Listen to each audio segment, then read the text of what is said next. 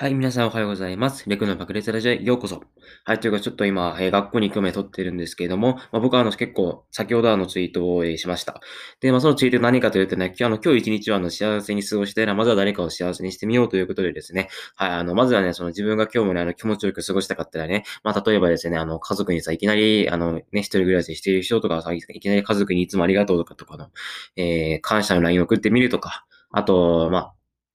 えー、そうやって 職場とか、あと学校の、えっと、同僚とか、同僚というかお友達とかに、あの、いつもありがとうねというか意味で、あの、いきなりブラックサンダーとかさ、お菓子を怒ってあげるとかさ、まあそういった感じで、まあ、ちっちゃなことの、えっと、幸せなことっていう、幸せとか相手を幸せにしていくことっていうのを、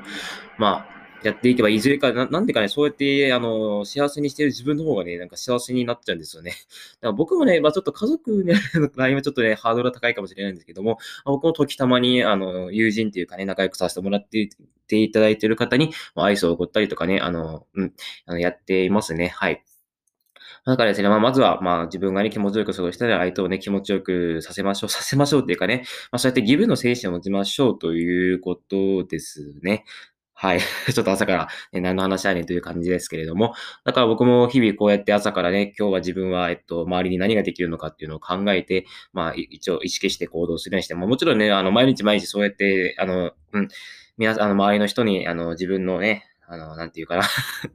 なんていうか幸せにできるかって言ったら、まあちょっとまだで難しいかもしれないんですけども、まあね、今日、まあ今日ぐらいはね、たまにはちゃんと周りにもね、あの、感謝の気持ちを伝えたり、伝えたりとか、そういった感じで、あの、もう周りが幸せになるまで、自分も勝手に幸せになるんでね はい。まあ、そういう感じでね、まあ、まずはちょっと最近ちょっとね、人生うまくいってないなっていうか、いってないなとかさ、ちょっときついなという方は、まあ、まずはね、あの、こういったことを試してみるといいと思います。ということで、では、学校に行ってまいる。皆さん、さよなら。バイバイ。